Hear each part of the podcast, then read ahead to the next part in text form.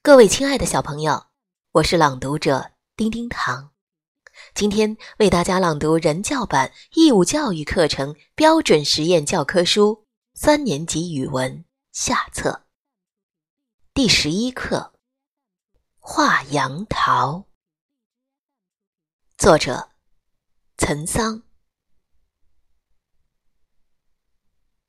我读小学四年级的时候，父亲开始教我。画画，他对我要求很严，经常叮嘱我：“你看见一件东西是什么样的，就画成什么样，不要想当然画走了样。”有一次学校上图画课，老师把两个杨桃摆在讲桌上，要同学们画。我的座位在前排靠边的地方，讲桌上那两个杨桃的一端正对着我。我看到杨桃根本不像平时看到的那样，而像是五个角的什么东西。我认认真真的看，老老实实的画，自己觉得画的很准确。当我把这幅画交出去的时候，有几个同学看见了，却哈哈大笑起来。杨桃是这个样子的吗？倒不如说是五角星吧。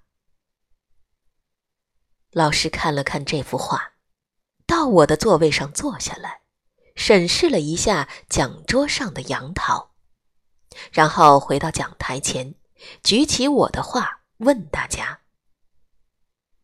这幅画。”画的像不像？不像。它像什么？像五角星。老师的神情变得严肃了，半晌，他又问道：“画杨桃画成了五角星，好笑吗？”好笑。有几个同学抢着回答，同时。发出嘻嘻的笑声。于是，老师请这几位同学轮流坐到我的座位上。他对第一个坐下的同学说：“现在，你看看那杨桃，像你平时看到的杨桃吗？”“不像。”“那么像什么呢？”“像。”五五角星。